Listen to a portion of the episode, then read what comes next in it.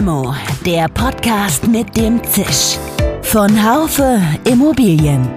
Mal süß, mal bitter. Immer prickelnd.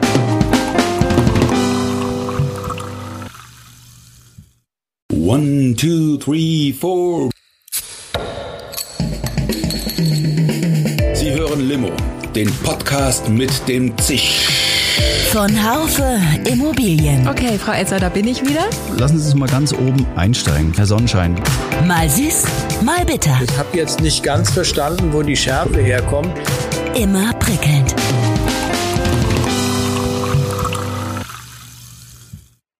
Zum sage und schreibe 100. Mal spielen wir für Sie, liebe Limo-Fans, diesen Jingle ein.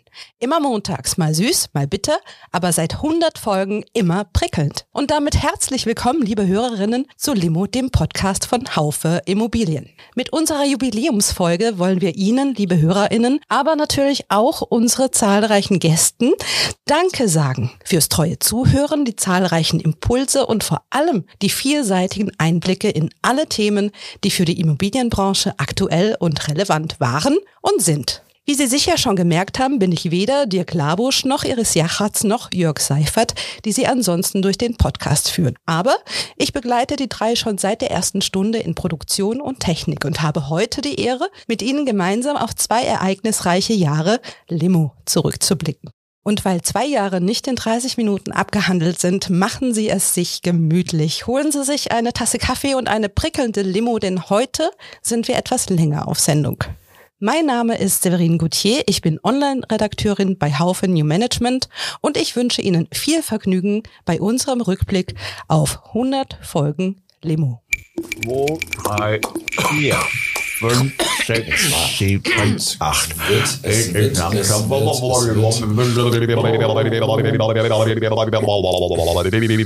Liebe ZuhörerInnen, so hört sich das bei den drei Redakteuren, Moderatoren des Limo-Podcast an, bevor sie auf Sendung gehen.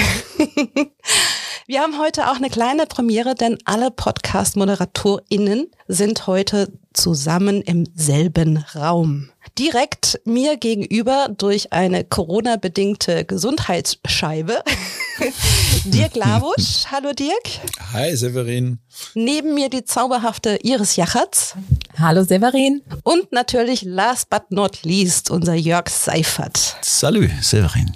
Ja, schön, dass wir jetzt alle gemeinsam am Mikro stehen. Wie geht's euch? Hundertste Folge, könnt ihr es denn fassen? Ich kann's fassen, aber wenn ich überlege, dass wir mit unserem Heft Immobilienwirtschaft schon fast mehr als 200 Folgen haben, ist das nur eine Etappe auf dem Weg nach ganz vorne.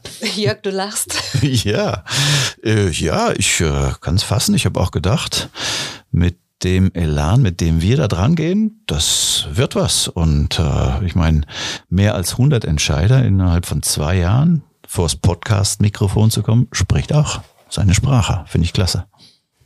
Also ich wäre ohne Haufe, ohne Dirk niemals zum Podcasten äh, gekommen, muss ich ganz ehrlich sagen. Insofern bin ich sehr stolz auf mich, dass ich diese Challenge gemeistert habe und mich jetzt auch als Podcasterin oder auch Podcasterin nennen darf. Juhu. Yeah. Klasse. Angefangen hat's genau, das hast du gerade gesagt, Iris, mit dem Dirk. Und ich kann mich da noch sehr gut dran erinnern. Ich bin erst im Oktober 2019 zu Haufe dazugekommen und der Dirk, du bist direkt auf mich zugegangen. Hey, ich habe Bock, einen Podcast zu machen. Was braucht man denn da? Und ich habe gesagt, ja, also im Grunde habe ich alles. Lass doch einfach mal loslegen. So, das war so erstmal die ganz einfache Experimentier- Phase, Experimentierstart unseres Podcasts. Ja, also ob ich Bock gesagt habe, das würde ich mal so in Zweifel äh, ziehen. Spannend war, dass es hier im Hause Haufe dann so eine Graswurzelbewegung gab, verschiedene Interessierte, die Podcast machen wollten, aber keiner wusste so richtig, wie es wie es geht und ich wusste es dann auch nicht. Und dann hat sich daraus wirklich was entwickelt. Das war das Verrückte und darauf kommen wir vielleicht gleich noch, dass Corona da ihr so einen sehr großen Anteil daran hatte, dass es dann so von selber fast, möchte ich sagen, losgelaufen ist. Ja, das war natürlich irre, weil gestartet bist du ja noch vor Corona, aber direkt drauf, also im Januar war die erste Sendung und im März wurde ja dann der Lockdown ausgerufen und da hat sich dann wahnsinnig viel getan. Da kommen wir natürlich gleich drauf zu sprechen.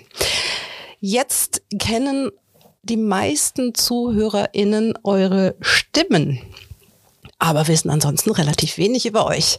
Deswegen würde ich euch doch mal bitten, den jeweils anderen zu beschreiben. Fangen wir doch mal an. Jörg und Dirk, sagt mal was zu unserer lieben Iris. Iris kommt aus Hamburg, ist ein ganz sympathisches Wesen. Seit einiger Zeit ist sie meine, äh, unser aller Chefin und lässt es aber nicht raushängen. Sie ist Seglerin und äh, Skipperin und versteht es, Menschen zu führen und auch einzufangen. Und ich äh, arbeite sehr gern mit ihr zusammen. Ja, Iris habe ich als sehr direkte Person kennengelernt, die das spricht, was sie denkt, ohne große Umwege und äh, mit solchen Personen kann ich sehr, sehr gut umgehen und äh, wir haben auch schon ja, einige interessante Projekte gestemmt in den zwei Jahren, in denen sie da ist und ähm, es ist auch so, dass ähm, bei diesen Projekten hat die Iris auch immer das Wirtschaftliche im Blick. Und das finde ich richtig geil, weil sie sagt, nö, wenn das nichts bringt, das machen wir nicht. Und das finde ich eine richtig gute Geschichte. Ja, und ganz nebenbei lacht sie auch wahnsinnig gerne. Also jedes Gespräch, was ich mit ihr führe, da wird immer herzhaft gelacht, ne, Iris? Also wegen mir können wir jetzt aufhören. Besser wird's nicht, oder? ah, du solltest uns nicht unterschätzen. Ja gut, Iris, damit du hier nicht in äh, Rot explodierst, gib doch den Ball mal an den Jörg zurück. Beschreib uns mal den Jörg. Den Jörg habe ich als sehr tiefgründigen Menschen kennengelernt, mit dem man ganz tolle Gespräche führen kann über Gott und die Welt. Er war auch schon gefühlt auf der ganzen Welt. Er spricht ganz viele Sprachen. Ich war wirklich total überrascht von seiner Vielseitigkeit abseits des Berufs und seinen Interessen. Ich habe mir noch sagen lassen, dass er ein ganz toller Tänzer ist und ich freue mich schon, wenn Corona vorbei ist und wir das dann mal ausprobieren können. Oh ja. ja, Jörg ist eine coole Socke. Der ist äh, mit mit dem arbeite ich schon lange zusammen, gefühlt 100 Jahre. Nicht gefühlt ist es ein bisschen weniger. Was uns sehr stark verbindet, ist unsere Freude an der Musik. Jörg ist sozusagen der ausgleichende Faktor. Er ist ja hier auch Chef vom Dienst. Ja, das sollte man mal, das muss man sich auf der Zunge zergehen lassen. Managing Editor. Ja, Managing Editor. Und das, was ich irgendwie verbocke, wenn ich wieder auf zu vielen Hochzeiten äh, tanze, dann fängt er mich ein und sagt, Junge, der Termin ist dann und dann. So, und insofern ergänzen wir uns prächtig und äh, ähm, ja, mich beeindruckt immer Jörgs Gelassenheit. Egal was ist, Jörg ist cool, gelassen und hat den Überblick. Okay, dann last but not least, unser Limo-Gründer Jörg Iris beschreibt doch mal den Dirk. Ja, mit Dirk, wie gesagt, wir haben eine lange äh, berufliche Historie schon zusammen. Als ich zur Haufe kam und ähm, für ein Softwareprodukt namens Haufe Immobilienverwaltung zuständig war, hat er gesagt, sag mal, du schreibst doch gerne, hast du mir doch gesagt. Und du bist nächste Woche, da war ich dann für die Haufe Akademie in Berlin, bist du doch in Berlin. Kannst du uns einen Artikel schreiben? Und dann hat er mich einfach zum Immobilien Scout 24 geschickt, das 1999 ein aufstrebendes Unternehmen war. Und seither sind wir wunderbar verbunden und äh, wir haben auch schon manche Mittagspause miteinander geteilt und auch mal abends ein Bier getrunken. Und im See schwimmen, Mensch, da flüstert mir einer was. Das ist ja unglaublich. Das musst du jetzt aber nicht allen erzählen. Das wollte ich eigentlich ja, da muss ich jetzt für kurz uns, uns Der behalten. Dirk Labusch, er hat nämlich eine ganz besondere Besonderheit. Er geht quasi täglich bis zu dem Moment, wo der See eingefroren ist, in seiner Mittagspause schwimmen. Wir arbeiten noch am Eislauchtauchen, aber es ist halt doch zu wenig Eis hier. Ja, also nee, wie gesagt, mit Dirk wunderbar, wunderbares Team, eingespieltes Team. Jeder unterschreibt mit seinem Blute seine Aufgaben, ob es jetzt fürs Heft, Immobilienwirtschaft oder auch für den Podcast sind. Und da können wir uns aufeinander verlassen. Äh, der ist so unglaublich gut vernetzt und ich glaube, das bringt uns auch richtig was hier jetzt bei Limo, dass wir hier die Größen der Branche, mit denen Dirk quasi alle per Du ist, ähm, hier vors Mikro bekommen. Er ist ähm, ein sympathischer Chaot. Äh, er ist unglaublich kreativ. Er hat, er sprüht vor Ideen, ähm, die dann zu strukturieren fällt ihm nicht immer ganz leicht, aber dafür haben wir andere, die da ihre Stärken haben. Insofern, wir ergänzen uns alle wunderbar in unserem Team. Ähm, ich, äh, ich, ich liebe es, seine Sprüche zu hören. Ich bin nicht so oft in Freiburg, aber wenn ich da bin, finde ich es immer sehr schön, in seiner Nähe zu sitzen. Nie verlegen um einen blöden Spruch und ähm, das erheitert den Arbeitsalltag doch immer ungemein. Dirk ist eine unglaublich herzenswarme Seele und ein Frohgeist und bringt jeden gerne zum Lachen. Ähm, erzähl doch mal, seid ihr denn schon immer mit der Immobilienbranche zugange? Also ich tatsächlich nicht. Ich habe jetzt von draußen nach drin gewechselt. Also ich komme ursprünglich aus dem aus von draußen aus dem Gartenbau, Garten- und Landschaftsbau. Habe dort viele Jahre auch redaktionell gearbeitet und finde es jetzt super, dass ich in der Wohnungswirtschaft meinen Horizont noch deutlich erweitern kann und noch ganz viele neue Themen dazugekommen sind zu meinem eigentlichen Thema. Und das macht riesig Spaß. Die Branchen ähneln sich sehr. Deshalb bin ich da, glaube ich, auch ganz schnell gut angekommen und macht einfach wirklich wirklich Spaß. Ja. Ja, ich bin ja über die, die Software-Schiene äh, zu Haufe gekommen und musste mich anfangs erstmal damit äh, auseinandersetzen, was ist überhaupt Mietverwaltung, was ist WEG-Verwaltung. Und so bin ich äh, reingekommen. Irgendwann, wie gesagt, hat der Dirk mich gefragt, sag mal, kannst du nicht mal was schreiben? Und seitdem bin ich eigentlich in jedem Heft der Immobilienwirtschaft vertreten gewesen. Und äh, ja, das macht riesig Spaß. Eine tolle Branche, auch wie man an uns sieht, für Quereinsteiger offen. Ja, ich habe ja Jura studiert und wollte immer in Verlag gehen und damals habe ich das dann auch geschafft und bin dann habe ein lose Blattwerk betreut, das hieß Hausbesitzer ABC und äh, das waren so meine meine äh, Geburtsstunden der der Zusammengehörigkeit oder des Zusammenwachsens mit der Immobilienbranche. Und daraus ist dann eine lange Zeit geworden die mir auch nicht langweilig geworden ist, weil ich in dieser Zeit viele Entwicklungen durchgelebt habe, durchgemacht habe, bei Haufe, aber auch in der Branche selber. Und ähm, ich bin ja selber, wenn, wenn ihre sagt, sie ist da von außen eingeschmeckt, äh, reingeschmeckt in diese Branche, denke ich immer, Mensch, Mensch, was hast du verpasst? Du hast irgendwann mal den Absprung verpasst hier von dem, was du tust um mir dann direkt im selben Satz, im selben, Atemzug dann zu sagen, nö, es war eigentlich, ich habe eigentlich nichts verpasst, weil, weil es ist so viel Entwicklung passiert in der Zeit, dass ich nicht das Gefühl habe, stehen geblieben zu sein. Und dieser Podcast ist ja auch ein Zeichen davon. Also ich hätte auch nicht gedacht, dass ich mal so tief in die Immobilienwelt eintauchen würde. Aber es macht mir großen Spaß. Ich habe gesehen, es ist sehr, sehr umfangreich, vielseitig, spannend. Ja, wenn ich sage spannend, dann würde ich sagen, steigen wir jetzt auch mal ins Thema ein und schauen mal auf die zwei Jahre zurück und beginnen natürlich Dirk mit der allerersten Sendung am 9. Januar 2000 20. Weißt du noch, wen du da zu Gast hattest? Ja, natürlich. Timo Chamler. Ich war der damalige JLL-Chef äh, Deutschland und ich war in Berlin und das, der Podcast, das war einer der wenigen Live-Podcasts, äh, was heißt live? Der, der, der, der, der wenigen perso persönlichen, also Podcasts mit persönlicher Begegnung. Das meiste ja, ist jetzt. Ja, das ging da ja auch noch, ja, da war ja noch kein noch Corona. Genau, genau, genau. Da war ich in Berlin und hatte so ein, ein, ein Mikrofon, das sah ganz toll aus. Es äh, entpuppte sich dann als Fake-Mikrofon das hat nicht so wirklich funktioniert. Aber egal, es war ein super Gespräch. Ich erinnere mich dran, ich war nicht glücklich mit der Tonqualität. Aber euer Interview war doch ähm, schon recht spannend. Timo Chamler hat einen kurzen Rückblick auf das Jahr 2019 gegeben, ähm, eben anlässlich dieser Pressekonferenz in Berlin und hat dann auch direkt einen, eine Vorausschau, was so die großen Herausforderungen für das Jahr 2020 sein würden, noch unwissend, dass was ganz anderes dazwischen cretscht. Hören wir mal kurz rein. Wie ist denn dein persönliches Fazit eines Jahres, das durchaus ein gutes Jahr war, aber was jetzt für Jones Lang LaSalle ein Jahr ist, was nicht, nicht ganz, äh, ganz leicht war. Mein Fazit ist, dass JL Global schon vor Jahren Entscheidungen getroffen haben, die auch in die Strukturen, in die Abläufe, in die DNA von JL eingegriffen haben um diese anders auszurichten auf einen Kundenfokus, auf Client Centricity. Das war einer der Treiber, nicht der einzige. Äh, hinzu kommen äh, Dinge oder Antworten auf Fragen, die sich damit beschäftigen, wie wir auf aktuelle Herausforderungen reagieren. Digitalisierung, Urbanisierung, ähm, die Tatsache, dass Kapitalsammelstellen immer mehr Kapital Richtung Immobilien allokieren. All das sind ja Megatrends. Coworking, Flexworking, äh, ganz präsentes Stichwort. All das sind ja Megatrends, auf die wir als führender Immobiliendienstleister Antworten brauchen.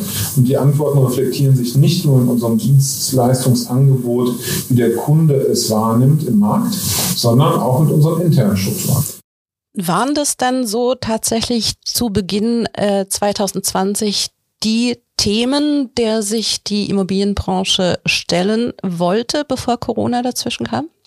Ja, das waren sicherlich die Themen, wenngleich man sagen muss, dass JLL immer noch immer schon seiner Zeit ein Stück weit voraus war und äh, die waren immer ziemlich weit vorne, was so die die Transformation ihres eigenen Unternehmens auch betraf.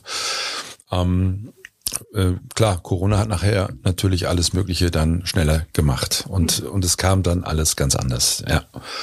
Jörg, du bist ja unser PropTech-Experte. Ähm, kamen dir da auch die Herausforderungen der PropTech-Szene genügend raus? Naja, im äh, Wort Digitalisierung meint äh, Timo Chamler sicherlich auch die PropTech-Szene, die äh, ja, den Laden ja ganz schön aufmischt derzeit. Und ein Megathema ist ja auch Nachhaltigkeit. Das war auch vor Corona schon im Kommen. Dirk hatte schon mal den Tod der Nachhaltigkeit verkündet vor Jahren in einem ED. Das fand ich großartig, aber es hat uns wieder eingeholt und ist ja auch ein wichtiges Thema. Und dort kommen die PropTechs auch sehr zum Zuge mit grünen Themen, ähm, die sie in die Immobilienwirtschaft einbringen. Genau, das hat mir nämlich auch gefehlt bei dem, was der Herr Schammler gesagt hat damals. Das Thema Nachhaltigkeit. Stand das da vielleicht tatsächlich noch nicht so auf der Agenda? Iris an dich gerichtet in Sachen Wohnungswirtschaft? Doch, es stand äh, ganz weit vorne auf der Agenda. Ähm, es wurde nur als Beispiel dann äh, Anfang 2020 wurde zum Beispiel die Initiative Wohnen 2050 ähm, ins Leben gerufen, die genau das eben zum Ziel hat ähm, oder sich damit beschäftigt. Ähm, also es sind mehrere Wohnungsunternehmen, die sich zusammengeschlossen haben und sich eben über Nachhaltigkeitsthemen austauschen und natürlich, wie diese Themen dann in den Unternehmen dann auch angegangen werden. Gehen wir weiter von der Januarsendung Auftakt Limo und Auftakt Jahr 2020. Aber dann, im März 2020 wurde der bundesweite Lockdown ausgerufen. Das war natürlich ein gewaltiger Einschnitt in die ganze Welt, in unsere Gesellschaft und in unsere Arbeitswelt. Die Immobilienwirtschaft war von der Corona-Situation nicht wenig betroffen. Könnt ihr mir mal wiedergeben, was da so die Hauptängste, Sorgen und Befürchtungen waren? Also ich erinnere mich noch an zwei Gespräche, eins mit Gita Rumic von Heuer Dialog, die mich dann damit konfrontierte, dass ihr gesamter Veranstaltungsbetrieb jetzt lahm liegt und dass sie schauen müssen, neue Konzepte zu erarbeiten oder von Ralf Hase, Recruiting-Unternehmen Property Head, der dann sagte, ja, Recruiting geht immer noch, aber als das Mikro aus war, sagte er dann auch, ja, also natürlich ist es schwer, gerade jetzt in der jetzigen Zeit, wo alles auf Stillstand ist, äh, Recruiting noch tatsächlich ähm, zu betreiben. Also die Branche, man sagt ja immer, die Immobilienbranche ist ganz gut da aus dieser ganzen Situation rausgekommen, aber die Teilbereiche, die tatsächlich hm, rund um die Branche oder am Rande der Branche liegen, die haben es sehr, sehr schwer gehabt. Das waren jetzt mal zwei Beispiele. Ja, nun war ja die Immobilienbranche nicht gerade die Vorreiterbranche in Sachen Digitalisierung. Jörg, äh, ja, das kann man so nicht sagen. Also ich habe auch anfangs äh, der Corona-Zeit ein Gespräch mit äh, Softwareunternehmern gehabt und selbst die waren dann anfangs noch ähm, darauf bedacht, alle ihre Mitarbeiter erstmal mit Laptops auszurüsten. Manche hatten das schon vorher gemacht, so in weiser Voraussicht, andere noch nicht. Anfangs war es noch schwierig mit dem Remote-Arbeiten. Manche konnten das, für manche war das ungewohnt, aber die haben sich alle darauf eingestellt und haben sogar Beratungsgespräche, sie haben sogar Verkaufsgespräche, sie haben Einrichtungen von Softwaresystemen und Schulung, alles remote gemacht. Und da muss man der Branche, auch wenn sie langsam vielleicht ist, die Immobilienbranche insgesamt, aber schon auch ein Lob aussprechen. Die haben sich da schon richtig dahinter geklemmt und auch aus der Not eine Tugend gemacht. Ja, und die Wohnungswirtschaft, die musste so besonders aus dem Quark gerissen werden, ne? Ähm, ja gut, äh, was die Digitalisierung angeht, vielleicht schon. Ähm, aber klar, die Wohnungswirtschaft war zum ersten, also die mussten sich zunächst mal irgendwie damit auseinandersetzen, wie kann ich denn überhaupt mit meinen Mietern noch kommunizieren? Ähm, die, wie sagt man, die, die Mieterzentren wurden geschlossen, pandemiebedingt. Äh, das heißt, die Kommunikation war dann nur noch digital möglich. Also das war so mal das naheliegendste Problem. Aber insgesamt beschäftigt sich die Wohnungswirtschaft eben jetzt jetzt auch seit Pandemiebeginn äh, natürlich ganz intensiv überhaupt mit dem Thema Quartiersentwicklung, Stadtentwicklung, ähm, was passiert eben mit ähm, ja, Geschäften, die leer stehen, mit Innenstädten, die nicht mehr so belebt sind wie in Vor-Corona-Zeiten. Also das sind schon ganz ähm, brennende Themen, äh, die, die irgendwie nicht weniger werden, aber die auch sehr spannend sind, wenn man ähm, ja in Richtung Zukunft denkt. Ja, und in diesem Moment leuchtet mein Lämpchen. Wir erwarten nämlich einen Live-Gast in unsere Jubiläumsfolge. Ich freue mich ganz besonders, dass Sie Zeit für uns gefunden haben, Herr Dr. Thomas Bayerle, Geschäftsführer der Cartella Property Valuation GmbH, Head of Group Research und Lehrbeauftragter an der Hochschule Biberach. Lieber Herr Bayerle, schön, dass Sie bei uns sind in unserer Jubiläumsfolge, um mit uns zu feiern. Ja, mache ich gerne mit, weil Feiern ist ja im Januar, wenn man Dry January hat, ist natürlich Feiern immer eine, noch besser, als wenn es äh, Feiern mit Alkohol wäre. Nein, wir feiern mit Limo. 100 ja, genau. Folgen. Wunderbar. Herr Bayerle, Sie waren einer der ersten Gäste von unserem ehrenwerten Herrn Dirk Labusch. Können Sie sich dann noch an euer Gespräch erinnern, Anfang 2020? Ja, also erstmal war es äh, in der neuen Zeitung vor Covid äh, und äh, ich kann mich erinnern, weil das erste Gespräch wurde abgesagt von Herrn Dirk Labusch. ähm, aber das zweite Gespräch gab es dann, ehrlicherweise gab es dann auf einer Sonnenterrasse einen schönen Blick Richtung Vogesen und Richtung Schwarzwald und es gab in der Kantine an dem Tag einen Burger. Ähm, und das Gespräch war also wirklich fantastisch. Es war nämlich genau die Mischung zwischen informativ und launig.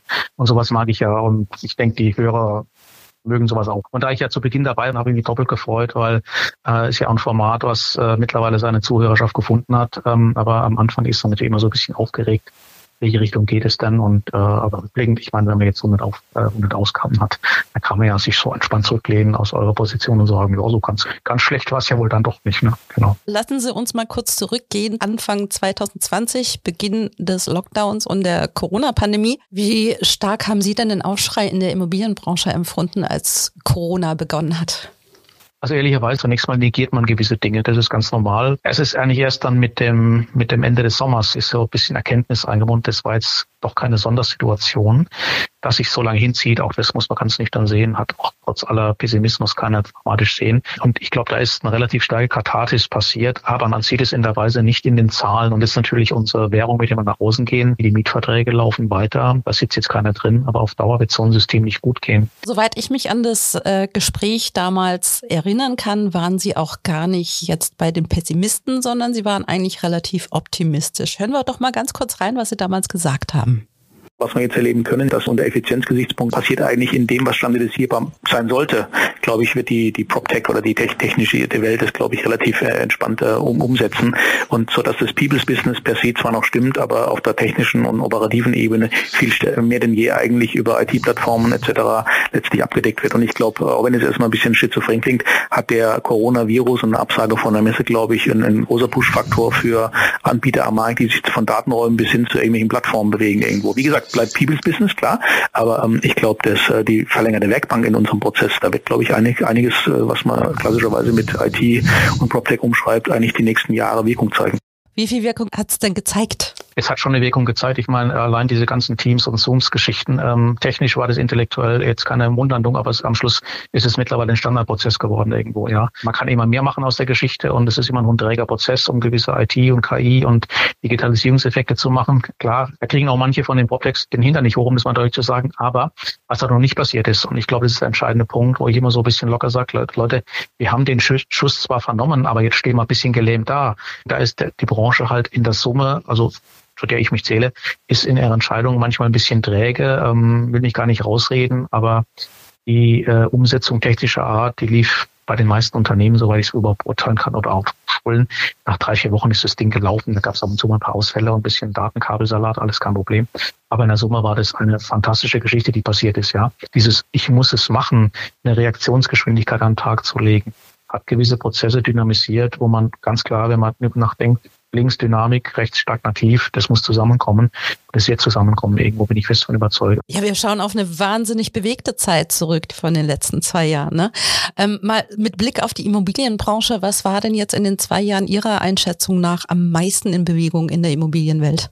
Also am meisten in Bewegung war eigentlich die, die große Frage, wie gehen wir mit den ganzen Flächen um? Uh, bei den Wohnflächen war das überhaupt kein Problem, weil durch den Kapitalmarktgrupp, ich sage es bisschen natürlich jetzt plakativ, hat ja jeder alles gekauft, was nicht bei drei auf dem Baum war, Hauptsache sie ist Residential. Als Geschichte fantastisch, weil es funktioniert irgendwo, trotz Covid und trotz gerade wegen Urbanisierung. Was mir ein bisschen missfallen hat, war, aufgrund des Kapitaldrucks sind halt mittlerweile äh, Nischensegmente hochgespült worden, wo ein, ein Hype drum gemacht wird, als gäbe es keinen Morgen mehr. Also ich sage jetzt mal ganz bewusst Data Center. Ähm, ich verkaufe es jetzt mal positiv, man braucht sich, verkaufe es negativ. Das sind die Energieschleudern kurz nach dem Atomkraftwerk.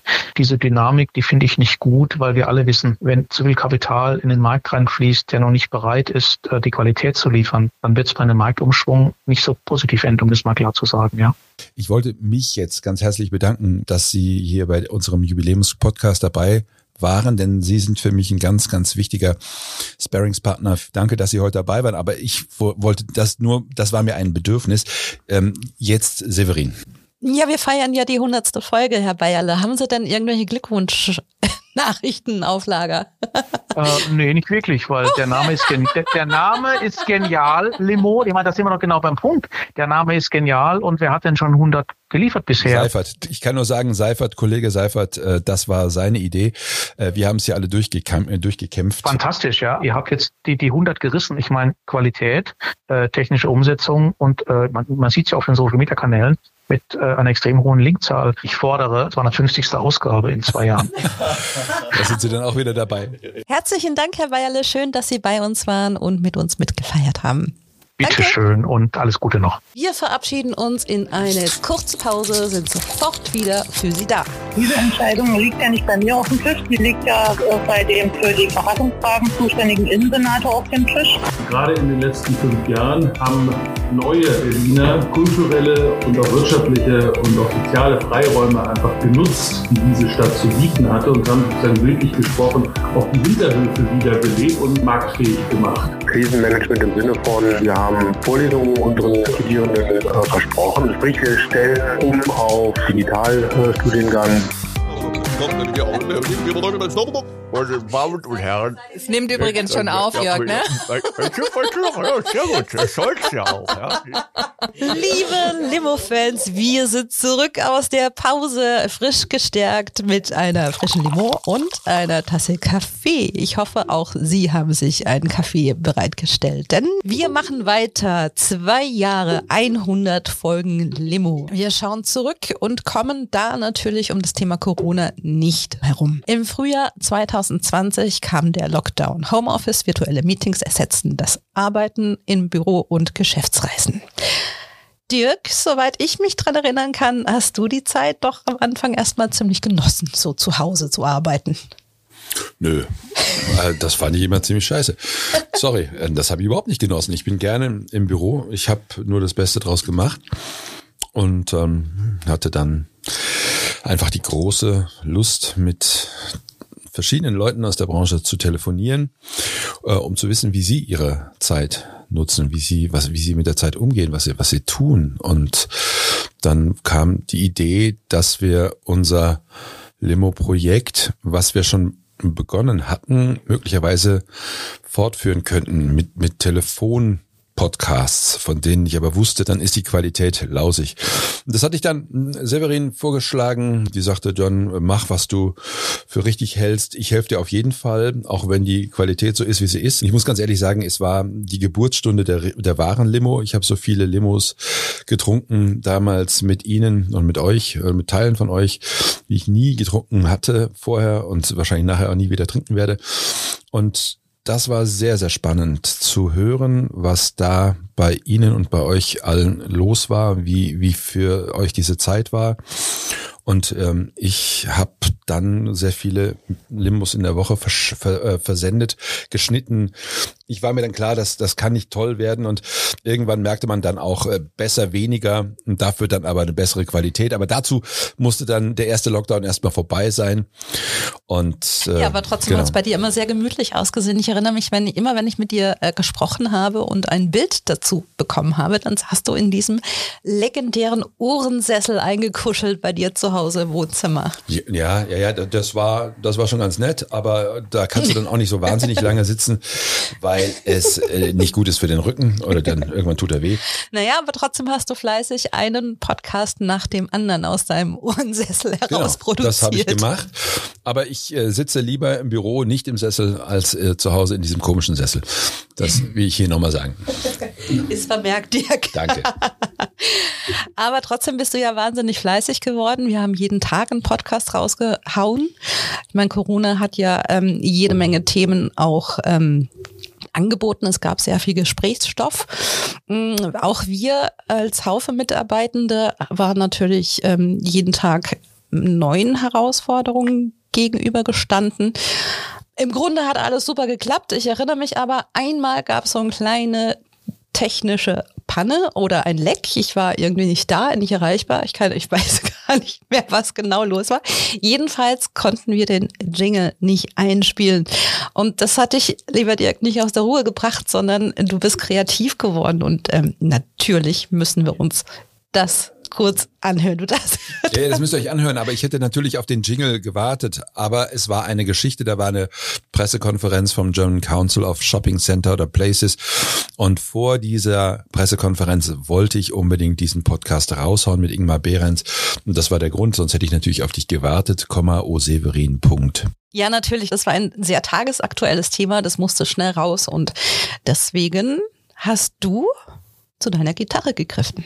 One, two, three, four. Bum, bum, bum, bum, wa, bum, ba, ya, dum, ba, bum, ba, wa, dum,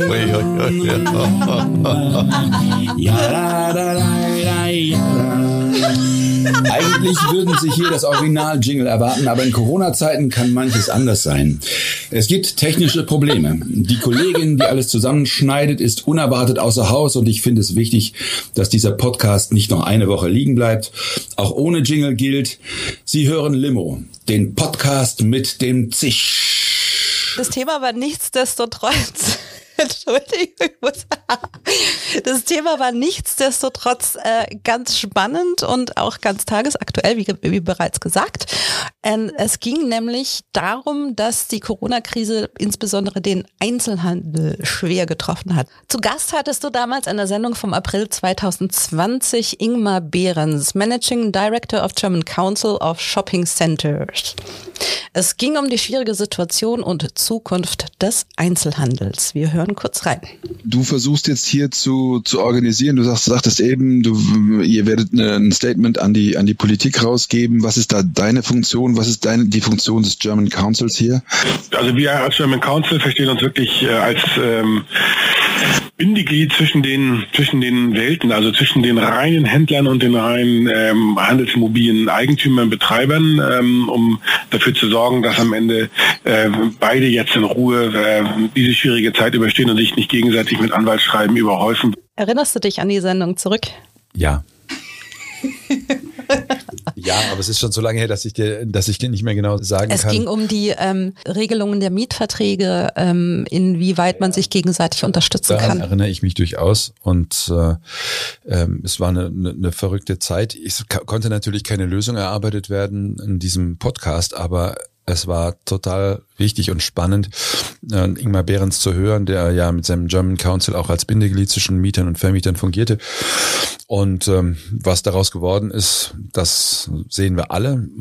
Einige haben überlebt, äh, viele haben es schwer, aber das fing ja nicht erst mit Corona an. Die Schwierigkeiten der, der Einzelhandelsbranche, das war ja auch schon vorher. Ja, ich erinnere mich da an Adidas, ähm, die da auf diese Sondervereinbarung aufspringen wollte, dass der Einzelhandel unter Umständen äh, mietbefreit eine Zeit lang sein kann. Ja, genau, die, die äh, ähm, Vermieterbranche ist in vielen Fällen den Mietern entgegengekommen, in anderen Fällen nicht.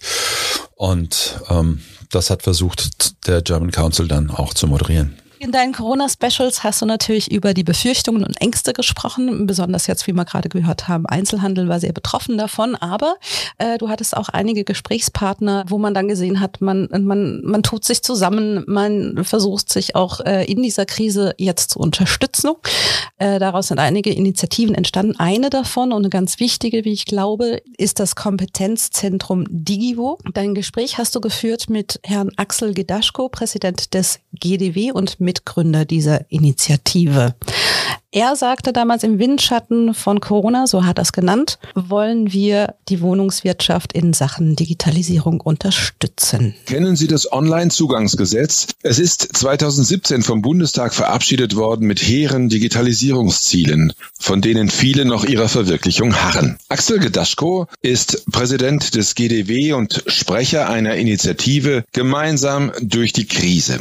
Wir haben im Windschatten von Corona ein bisschen unbemerkt und äh, auch natürlich wieder virtuell ähm, ein Kompetenzzentrum jetzt äh, dem Grunde nach geschaffen und zwar Digivo nennt sich das Ganze Digitalisierung der Wohnungswirtschaft. Wir haben jetzt äh, 15 Wohnungsunternehmen als Gründungsmitglieder, die am 6. April einen Verein gegründet haben, der genau dieses zum Ziel hat, dass man sich untereinander austauscht, eine Austauschplattform, Lösungsanbieter mit beispielsweise PropTechs werden dort äh, geprüft und äh, wechselseitig auch dann empfohlen. Und wir haben noch eine Arbeitshilfe für unsere Unternehmen gefertigt, wie sie überhaupt zu einer Strategie kommen können, dass sie einen 360-Grad-Blick haben, was sie tun müssen, wie sie vorgehen müssen, welche Empfehlungen auf dem Weg sinnvoll sind, all das. Also Handwerkszeug geben auf der einen Seite und dann denjenigen, die richtig schon loslegen wollen, auf der anderen Seite ein Forum geben, wo richtig nicht nur ein Reallabor, sondern eine reale Umsetzung stattfindet. Ich habe da einen Fehler gemacht im Intro, aber egal. Er harrt auf das und nicht er harrt, egal, es ist völlig Das war ja alles noch zu der Zeit, wo noch die Fehler erlaubt waren. Echt? Ja, das stimmt. Gott sei Dank, bei Corona war alles erlaubt. Bei Corona hier, das, hat ja so gezischt jetzt bei Gedaschko, ja, unglaublich. Wie, wie im, wie im Funkabstimmungsverkehr oder so. Das ist ja Wahnsinn, jetzt ist es so anders. Egal. Ihres Thema Wohnungswirtschaft, da möchte ich gerne den Ball jetzt an dich weiterspielen. Nämlich ziemlich genau ein Jahr nach der Gründung der Digivo hattest du im April 2021 mit Arne Reikowski, dem Leiter der Geschäftsstelle Digivo, ein Gespräch. Hören wir mal rein, was er dann ein Jahr später gesagt hat. Es zeigte sich aber jetzt in der Entwicklung auch seit September eigentlich, dass natürlich es nicht reicht, ist eine, eine schöne Internetseite zu haben und sagen, wir haben jetzt hier einen Verein, wir machen digitale Transformation, sondern nein, das ist harte Arbeit in der Entwicklung Digitalisierung ist kein Projekt, sondern wirklich ein Prozess, eine Transformation, der das ganze Unternehmen betrifft. Und insofern ist es viel mehr als jetzt elektronischer Rechnungsprozess oder ähnliches. Und wir haben extra für diesen Zweck, wie gehe ich vor, wie unterstütze ich diese Transformation jetzt eine eigene Workshop-Reihe aufgesetzt mit auch so Zwischenterminen, wo wir auch mal Dinge bauen, wie sieht eigentlich ein Zielbild aus für ein Unternehmen, wie, wie kann ich das überhaupt entwickeln. Und da wollen wir ganz konkret ran. Das ist natürlich immer nur die eine Seite der Medaille. Auf der anderen versuchen wir natürlich auch jetzt Angebote zu entwickeln, die schon für die Unternehmen interessant sind, die weiter sind. Beispielsweise das Thema New Work oder Design Thinking. Wie kann ich das in Projektmanagement hineinbekommen, in die Entwicklung von digitalen Produkten? Und das ist natürlich dann ein ganz interessanter Spagat, weil wir natürlich viele Seiten bedienen müssen. Iris, kannst du da mal ein bisschen aus dem Nähkästchen plaudern? Natürlich, also ich erinnere mich äh, sehr gerne an den Podcast zurück und rückblickend, ich weiß noch, dass ich den die, äh, quasi die Aufnahme Stopp-Taste gedrückt habe am Ende unseres Gesprächs und wusste, das war der beste Podcast, den ich ähm, bis dato gemacht habe und äh, das war einfach von vorne bis hinten passte das einfach. Ich kannte den Arne Reikowski vorher nicht, auch nur vom Telefon. Wir haben uns äh, inzwischen haben wir uns mal getroffen, aber äh, zu dem Zeitpunkt haben wir uns einfach persönlich noch gar nicht gekannt. Ähm, auch Corona ähm, geschuldet geschuldet natürlich. Man ist ja dann immer so ein bisschen, das ist ja immer so das Überraschungspaket. Wie ist so der Gesprächspartner, wenn man ihn eigentlich gar nicht kennt und wie funktioniert das? Und das war, wo ich sage, es war unheimlich harmonisch. Also das, äh, das lief einfach. Er, ähm, er hat jetzt auch keine endlos Antworten gegeben oder oder oder Laberantworten. Entschuldige an alle, die sich jetzt hier angesprochen fühlen. Aber ähm, nein, es, es das hat einfach Spaß gemacht. Es, es war ein ganz rundes Gespräch und äh, ich hatte ein richtig gutes Gefühl am Ende. Und ähm, deshalb ist dieser Podcast mir auch sehr gut in Erinnerung geblieben. Ja. Kannst du denn auch den Wert der Digivo heute rückblickend beurteilen? Wie, wie groß, wie stark ist Ihr Beitrag gewesen zur Unterstützung der Digitalisierung der Wohnungswirtschaft? Ja, das ist ja ein, ist ja ein Prozess. Das sagte ähm, in dem Einspieler der Arne Reikowski ja gerade auch. Also die Digivo hat sich auf jeden Fall gefestigt. Ähm, ich glaube, inzwischen sind das an die 100 Mitglieder.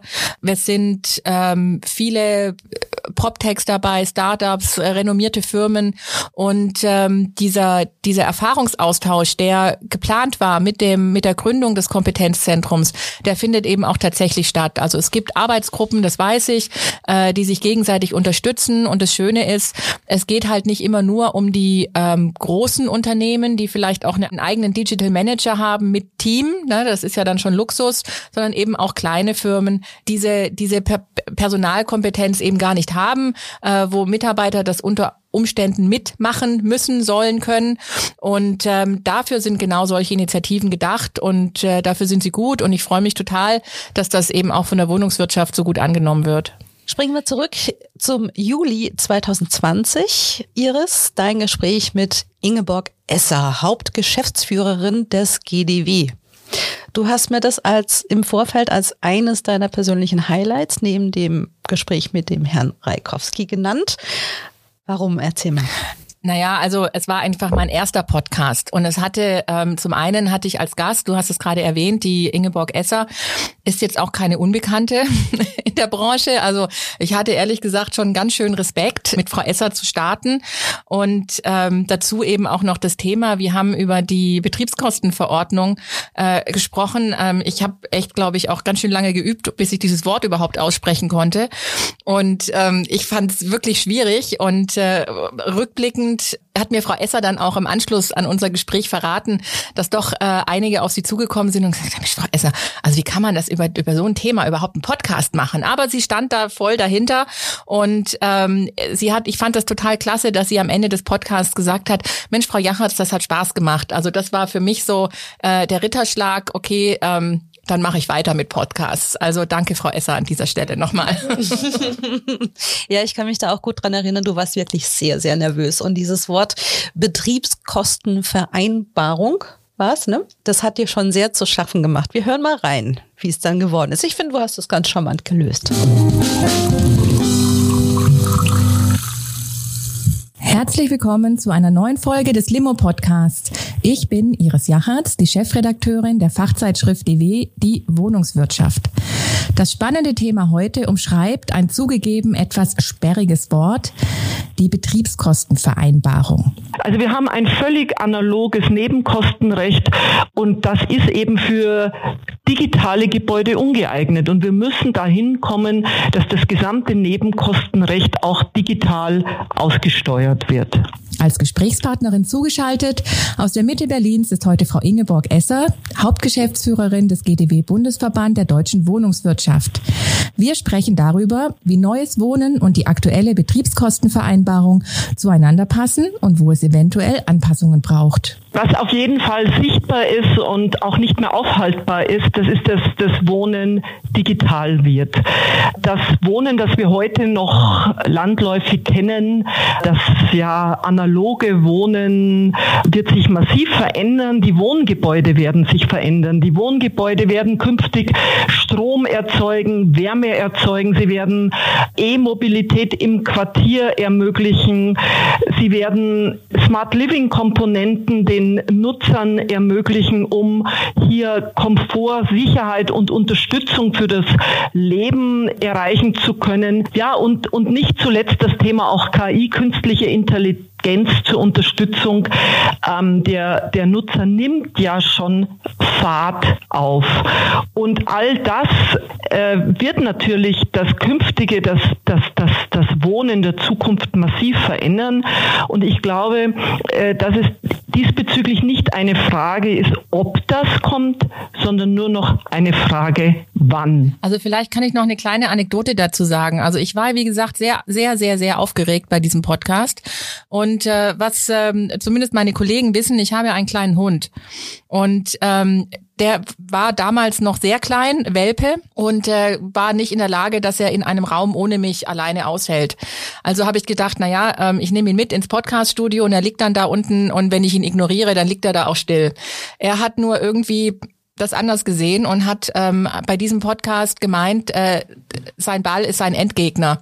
Und schubste also permanent seinen Ball unterm Tisch hin und her, so dass ich, glaube ich, ähm, deswegen extrem noch gestresster war als wegen dem Interview und dadurch, glaube ich, bei dem Interview dann doch relativ entspannt war ähm, und den Hund äh, versucht habe, irgendwie mit Leckerlis äh, ruhig zu stellen. Und ähm, im Nachhinein hat man es nicht mitbekommen, dass da unten ein völlig äh, crazy Dog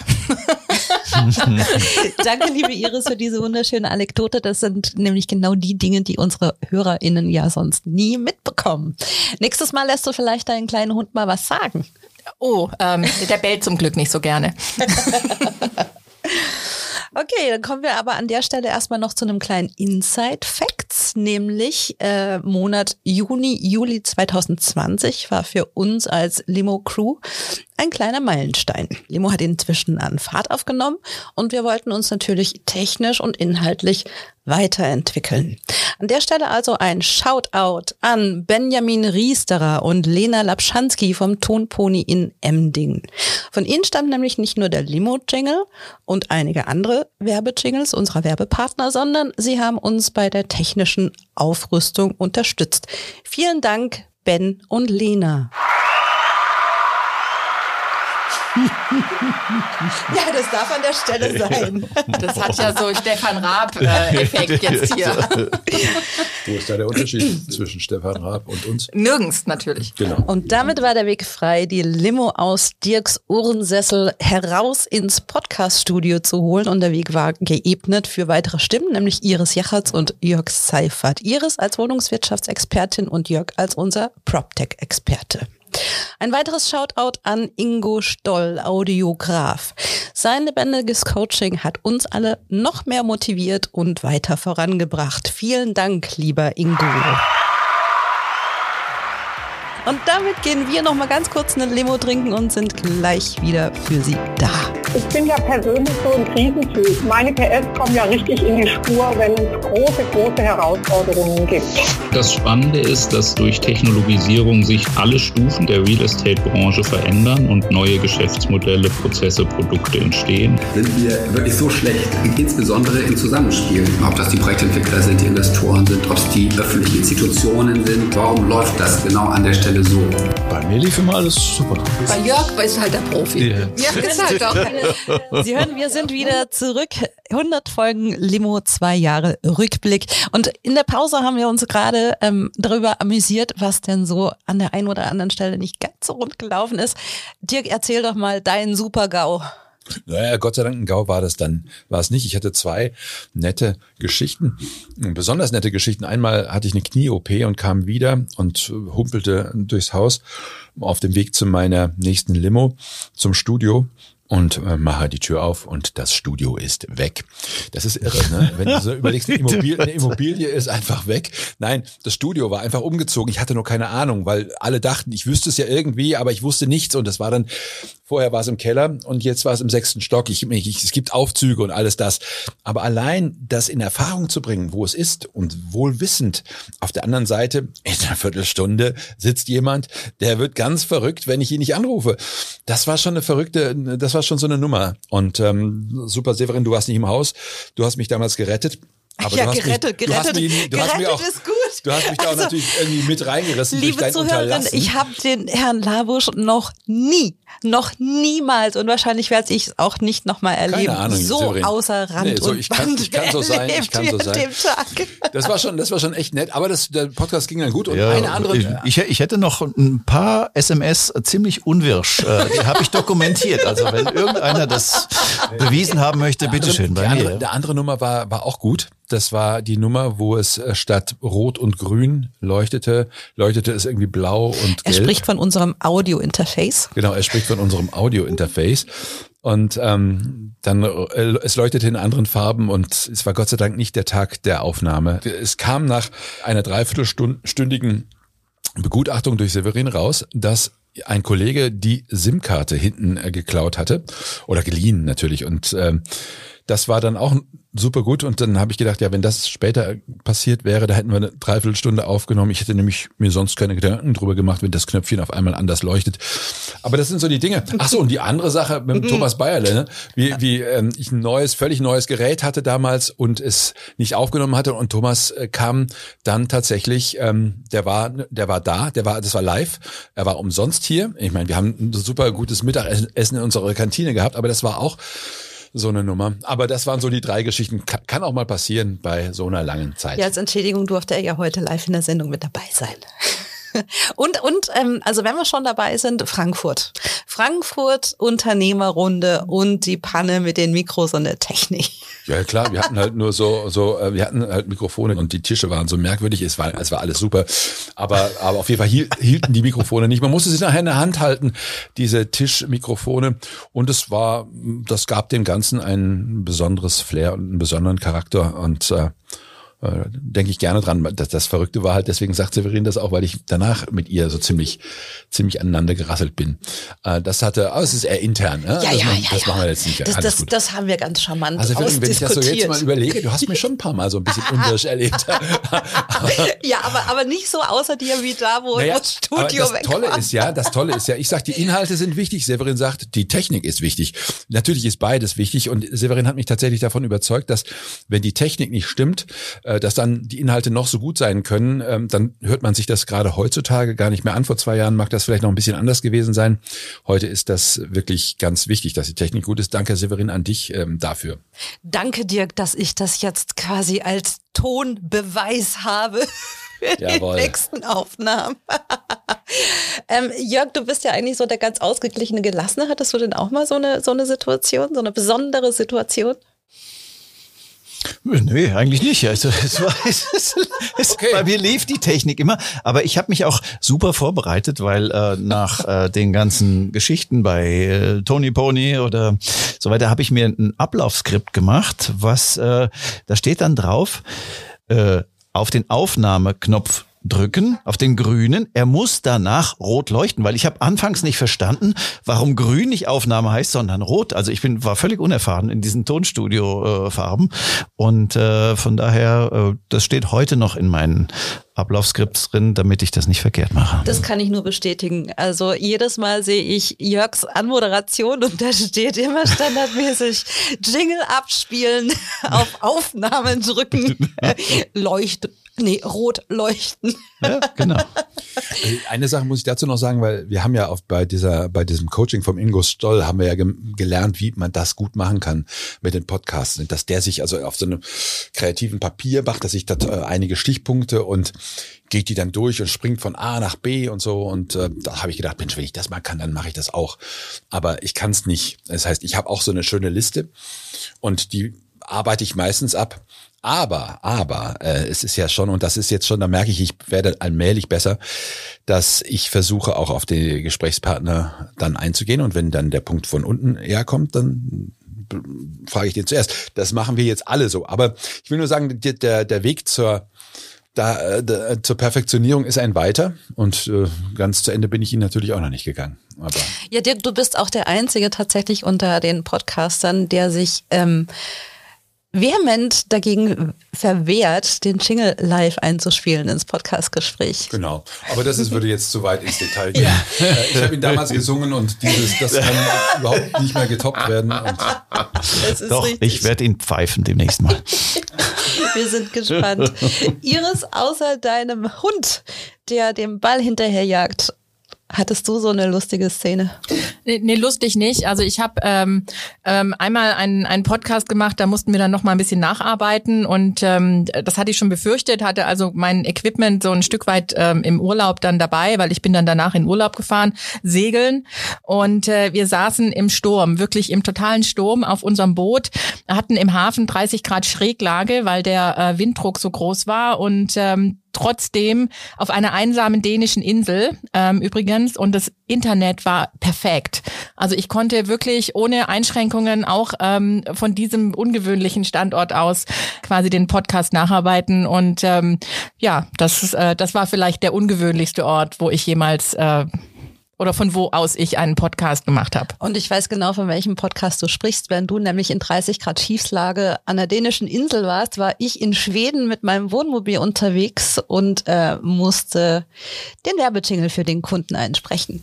Also Sie sehen, ähm, wir brauchen eigentlich nur Internet. Ähm, alles andere funktioniert. Dank Corona. Hat ja auch sein Gutes. Okay, gehen wir zurück in unseren Rückblick. Nächstes Thema wird sein PropTech. Jörg, das ist jetzt natürlich dein Spezialgebiet. Wenn wir in der Immobilienwirtschaft über das Thema Digitalisierung sprechen, dann ist die PropTech-Szene natürlich ganz besonders spannend und weit vorne mit dabei. Wir haben gerade vorhin vom, äh, über das Kompetenzzentrum Digivo gesprochen. Der Herr Reikowski hat gesagt, da werden PropTechs geprüft und empfohlen an die Wohnungswirtschaften. Man sollte also meinen, dass der Einstieg für die PropTechs jetzt auch gerade mit Corona ein bisschen einfacher geworden ist. Du hast aber ein Gespräch geführt im Mai 2020 zu einer Studie PropTech Germany 2020. Und zwar hast du gesprochen mit zwei Studienautorinnen, Professor Dr. Verena Rock, die Studierende unter anderem bei der Gründung von Startups unterstützt und Sarah Schlesinger, Managing Director bei Blackprint Booster, selbst eine Startup-Gründerin. Jörg, welches Problem hat da die Studie 2020 offengelegt? Ja, also die haben sich da schon äh, sehr verdient gemacht, um quasi diese Landschaft der PropTechs, die sich im, in der Immobilienbranche herausgebildet hat und die mittlerweile über 500 neue, zum Teil ja neue Unternehmen umfasst über den gesamten Lebenszyklus hinweg, um das äh, zu untersuchen, zu clustern, zu gucken, wer ist ähm, wie weit schon mit seinen Finanzierungen, wer hat schon Einkünfte, wer ist über Break-Even hinaus und so weiter. Es gab allerdings ein großes Problem im Jahre 2020, früher, das war ja die, die tiefste Lockdown-Zeit, dass äh, die etablierten Unternehmen, die bislang diese Prozesse bedienen, äh, die PropTechs ungern reingelassen haben. Die haben zwar mal geguckt, was machen die so, und dann haben sie aber oft versucht, hm, das äh, nicht mit dem PropTech zusammenzulösen, sondern doch mit der eigenen IT-Abteilung. Und äh, das war ein Ergebnis 2020, was äh, diese Studienautorinnen herausgefunden haben. Darüber habe ich länger mit denen äh, geredet. Ja, und, lass uns mal kurz reinhören. Ja. Die Sarah Schlesinger sagt nämlich, es ist leichter geworden, aber noch nicht leicht. Ich würde auf jeden Fall unterschreiben, dass PropTechs es nicht leicht haben. Ob sie es schwer haben, hängt sicher davon ab, ob das Geschäftsmodell oder die Dringlichkeit ähm, der Lösung gerade auf den Marktbedarf trägt. Das, was wir sehen, ist, dass in 2019 beispielsweise die Teams, die sich bei uns ähm, gemeldet haben, schon eine ganz andere Reife haben. Wenn du das jetzt zusammen bringst mit natürlich auch Corona, dann ist es an vielen Stellen leichter geworden, ähm, den Zugang ähm, zu finden. Leicht der heißt aber nicht, dass es leicht geworden ist. Professor Dr. Verena Rock nannte sogar die deutsche Immobilienlandschaft ein Entwicklungsland, aber mit Lichtblick. Wenn man sich die bloßen Volumina anschaut, die in der Immobilienwirtschaft, ich sag mal, zur Verfügung stehen an Geldern, um die Digitalisierung voranzutreiben, würde ich sagen, ja, wir sind noch weitestgehend Entwicklungsland. Und dies gilt auch insbesondere für die Immobilienbranche, wenn man sich anschaut, äh, wie viel Wagniskapital, also wie viel Geld von Venture Capital Gebern so in die, in die technologische Entwicklung, in die PropTechs reinfließt. Da ist noch deutlich Optimierungspotenzial Die gute Nachricht ist aber aus meiner Sicht, die Anzahl der Leuchtturmprojekte, die wir im Moment ähm, in der Digitalisierung in der deutschen Immobilienwirtschaft sehen, die nimmt deutlich zu. Und immer mehr große Player ähm, schreiben sich das Thema Digitalisierung nicht nur auf die Fahne, sondern beginnen jetzt auch tatsächlich was zu machen in dem Bereich. Und das freut mich sehr. Jörg, deine Einschätzung zur Entwicklung der PropTech-Szene?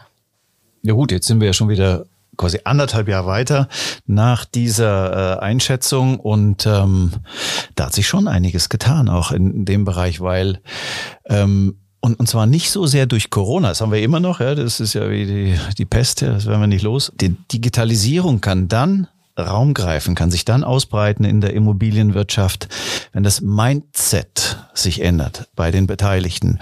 Und da sind wir anderthalb Jahre weiter auch schon vorangekommen, also meiner Wahrnehmung nach. Es gibt immer mehr und mehr Entscheider in den Immobilien- und wohnungswirtschaftlichen Firmen, die sagen, hey, da müssen wir doch was machen. Und es geht nicht nur darum, einen alten Prozess den wir bislang hatten, schneller zu machen durch IT oder sowas, sondern es geht darum, wirklich mal alle Prozesse, die wir hier so haben, inklusive der Betriebskostenabrechnung, auf einen Prüfstand zu stellen und zu gucken, wie kann man sowas anders machen? Wie kann man es nicht nur schneller machen, sondern wie kann man es ja, für wirtschaftlich besser machen zum Beispiel. Ja? Und wer damit punkten kann von den PropTechs, der hat auch eine Chance, gehört zu werden. Ich könnte mir vorstellen, dass ja die großen Immobilienunternehmen schon ein Stück weit überfordert sind mit den Digitalisierungsthemen, die jetzt vermehrt aus dazukommen und auch mit höherem Druck. Das sollte ja die Chancen für die PropTech-Szene größer und stärker machen. Ja, ganz, ganz klar. Das äh, ist so. Da äh, gibt es vermehrt Chancen, wobei ähm, die Etablierten sich immer noch so ein bisschen als Gatekeeper, als äh, Torwächter gerieren, weil sie denken, ach, da möchte ich lieber die Kontrolle haben. Wer ist auf meiner Plattform mit drin? Mit wem bilde ich zusammen ein digitales Ökosystem, von dem jetzt alle reden? Also das ist noch nicht ganz ähm, geschwätzt, diese ganze Sache, weil jemand wie, was weiß ich, wie Amazon oder Google, der das Ganze jetzt rechts überholt, der ist noch nicht in Sicht meiner Ansicht nach. Würdest du sagen, dass die PropTech-Szene die Treiber zur Digitalisierung sind? Ja, die haben einen richtigen Antrieb gegeben. Äh, sagen wir, in den letzten fünf, sechs Jahren sehen wir das äh, ganz stark. Die haben unglaublich äh, große Verdienste in allen Lebenszyklusphasen der Immobilie, vom Bau angefangen über die Projektentwicklung, über die Investitionsentscheidung, über das äh, Vermakeln, Vermitteln, Betreiben bis hin zum Abriss und natürlich zur Wiederverwertung dessen, äh, was da verbaut worden ist. Also du würdest sagen, äh, die Entwicklung der PropTech-Szene war jetzt gar nicht so abhängig von der Corona und den neuen Herausforderungen, sondern es war für sie tatsächlich auch eine Chance, sich noch mehr durchzubringen. Ja, es war ein kleiner Beschleuniger. Corona war ein kleiner Beschleuniger der Digitalisierung und hat vielleicht noch das ein oder andere PropTech mehr ermutigt, sich an den Markt zu wagen. Aber das wäre auch ohne Corona gekommen.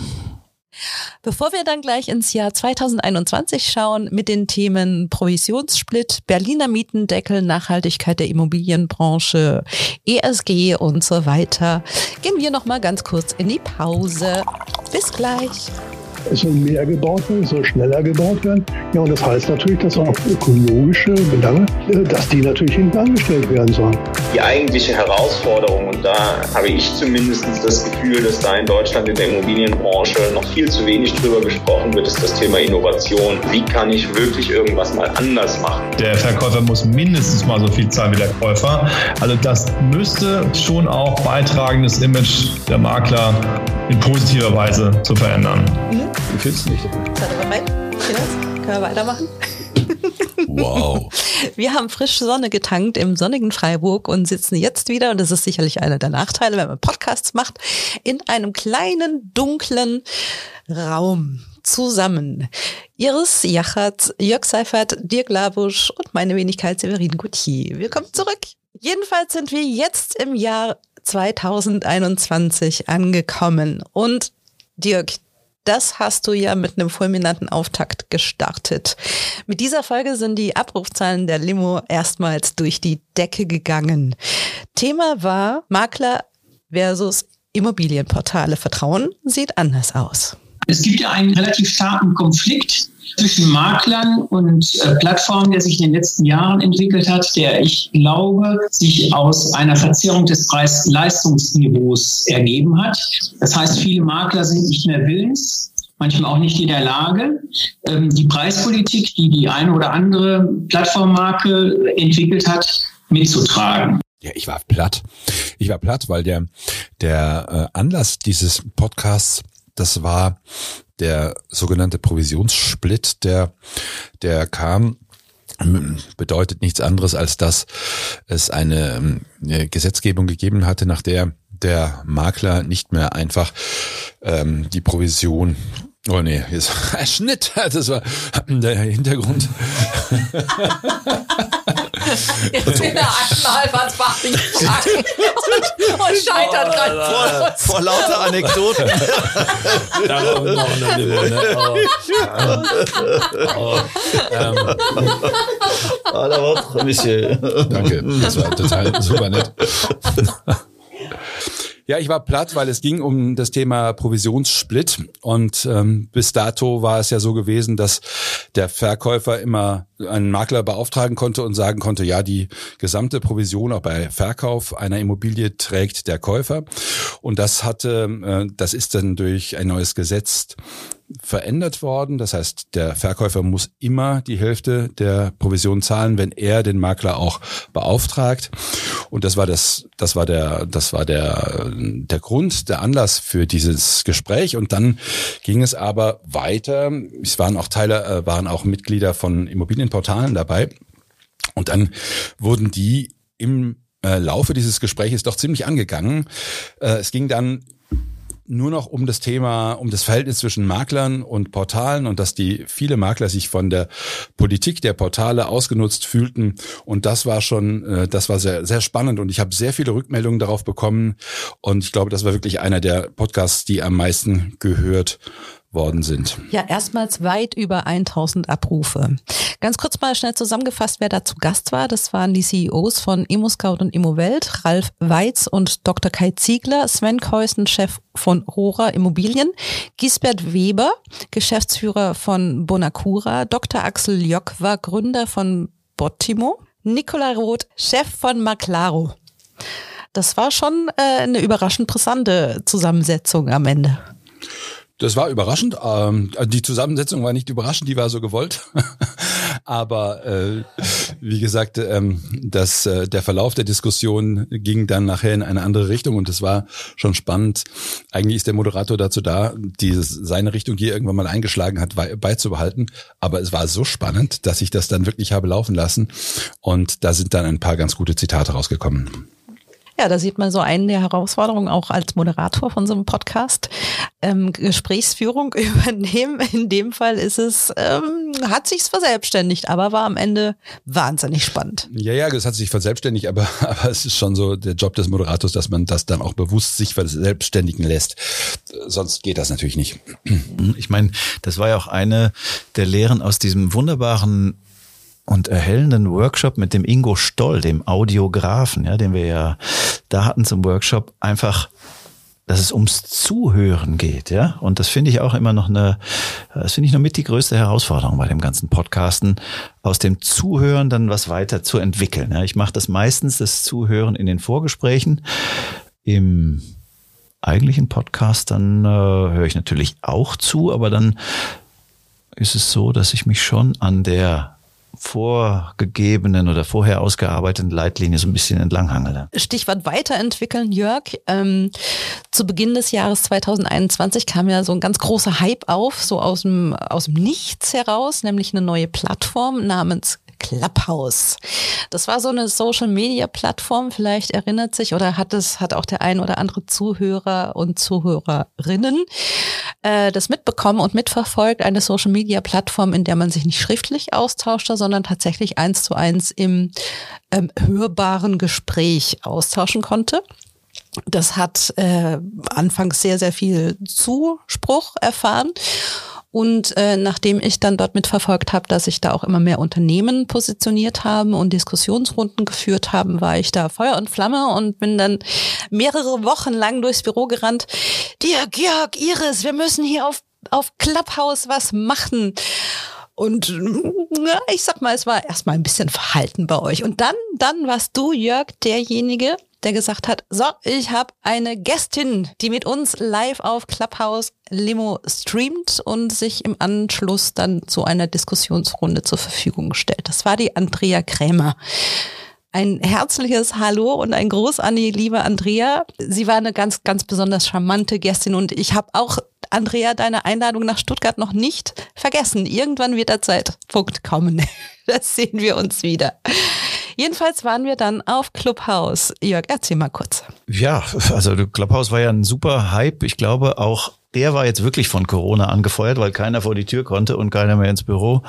Und sie äh, dann auf einmal auf Clubhouse sich auch äh, quasi so B2B-Gesprächsrunden gefunden haben.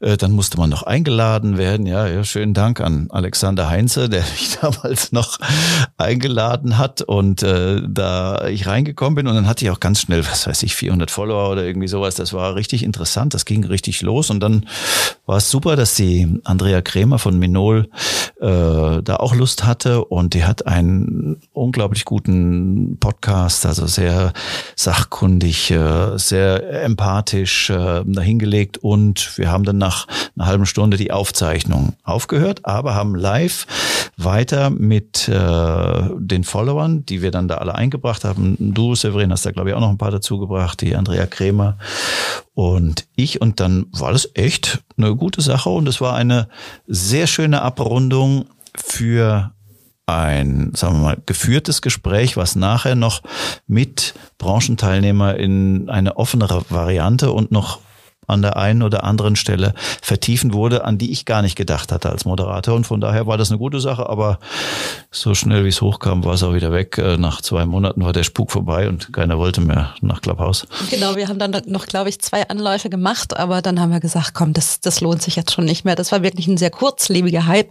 Aber ähm, die Folge mit der Andrea Kremer, der Geschäftsleiterin von Minol, die war schon richtig gut. Und äh, ich glaube, das lag auch ein bisschen an deinem Titel, den du da gewählt hast, nämlich der lautete Wach geküsst, wie Wohnungswirtschaft und Digitalisierung endlich zusammenfinden. Ja, genau. Das war, was einem alles so einfällt, ja, wenn man einen Titel sucht, um ein paar Zuhörer zu kriegen. Das war, war schön, aber es wurde, glaube ich, auch, auch eingelöst. Die Andrea Grimmer hat da wirklich von vielen Initiativen geredet und das auch gezeigt, wo das in der Praxis schon eingesetzt wird. Das war wirklich auch ein sehr nutzwertiges Teil, was wir da produziert haben. Genau, ihr habt euch hauptsächlich auch über das Thema E-Mobilität unterhalten. Ja, auch wir das, hören mal ja. ganz kurz rein. Im Elektromobilitätsbereich ist es nochmal ganz anders gelagert. Hier ist die große Frage, auf was muss ich mich morgen vorbereiten? Dieses Vorausdenken, das ist eigentlich die Challenge. Und daran arbeiten wir mit unseren Kunden. Ja, aber interessant ist, dass später dann äh, auch meine Gesprächspartner gar nicht mehr unbedingt in Clubhouse wollten, weil sie gesagt haben, nee, live mu muss jetzt gar nicht sein. Das wird immer, immer wieder auch, oder es wurde immer wieder auch als, als gut mh, gesehen, dass wir dann auch nochmal die A's und Ä's und mal das ein oder andere Gestammle, was nicht nur von den Teilnehmern, sondern auch vom Moderator kommt, rausschneiden. konnten. Ein Dank an die Postproduktion an der. Stelle. Ein riesiges Dank an die Postproduktion. Aber hallo, oh, wir wären nichts ohne die Postproduktion. Ja, genau, Dirk. Also an dir habe ich ja auch ein bisschen rumgedrängelt auf Clubhouse. Wir haben es auch, einmal. wir haben es auch einmal gemacht. Das war allerdings schon, naja, es, es war eine Erfahrung. Ne, so. Es war eine Erfahrung, es war für mich eine, eine ganz, ein ganz tolles Thema. Es ging um, um Wertebilanzen, um dieses, äh, um dieses Thema Wertebilanzen, das außer mir äh, und vielleicht so ein paar anderen, aber keiner so richtig toll fand. Das finde ich wirklich traurig, weil, ähm, weil, weil es hochspannend ist. Und da waren dann relativ wenig Leute auf äh, auf äh, Clubhouse, die zugehört haben. Und dann haben wir gedacht, das äh, hat jetzt keinen Sinn. Es, hat, es ist immer auch wichtig, dass der Gesprächspartner dort auch gut vernetzt ist. Und in diesem Fall war das nicht so. Da, das war weder von mir so noch von ihm. Und dann haben wir unsere Konsequenzen daraus gezogen. Ja, ich glaube ja, du hättest dir ein besseres ähm, Titelthema überlegen müssen statt Wertebilanz, sondern du hättest es so machen müssen wie der Jörg mit Wach geküsst. Jörg ist halt ein Marketingprofi. Ich äh, gehe, bei mir geht es um Inhalte. Genau, um Inhalte, da sind wir auch schon dabei. Nämlich, du hast natürlich nicht den Kopf bei Clubhouse gehabt und irgendwelchen neuen Hypes, sondern. Doch, ich hatte den Kopf da auch, aber, ähm, aber eher gezwungenermaßen. Ja, natürlich. Severin, du hast mich eingeladen. Ich war ja drauf. Lass mich doch meine Überleitung sprechen, Dirk. Keine Ahnung. Wenn du mir sagst, ich hätte den Kopf nicht bei Clubhouse, mein Kopf war da. Ja, du, diesen Boah. Kopf wolltest du schnell aus der Schlinge ziehen, oder? Jawohl. Das ist jetzt alles dokumentiert und wehe, du schneidest das raus. Ja, Dirk, du warst ja eigentlich schon eher mit einem ganz wichtigen, ganz anderen Thema beschäftigt, nämlich dem Thema Mietendeckel. Darauf wollte ich hinaus. Dazu hattest du nämlich schon am 22. März 21 mit Professor Dr. Nikolas Ziegler, CEO von Immowelt und Professor Dr. Clemens Fußt, Präsident des IFO-Instituts ein Gespräch. Wir hören mal kurz rein. Im Endeffekt wird ja Wohneigentum gerade für Kapitalanleger unattraktiver, weil ich davon ausgehen muss, dass der Mietendeckel über die fünf Jahre hinaus Bestand haben wird. Was den Neubau angeht, gibt es ja einmal das Argument, na ja, der Mietendeckel gilt ja nicht für Neubau. Das wäre das Argument der Politik zu sagen, wir können das machen, ohne den Neubau zu beeinträchtigen. Aber in der Tat ist es so, dass man eben erwarten muss, dass vielleicht künftig nicht mehr der Neubau ausgenommen ist, dass der Mietendeckel also erweitert wird. Man blickte erwartungsvoll auf das Urteil des Bundesverfassungsgerichts. Und dazu, lieber Dirk, hast du dann eine über Nacht brandaktuelle Sendung produziert.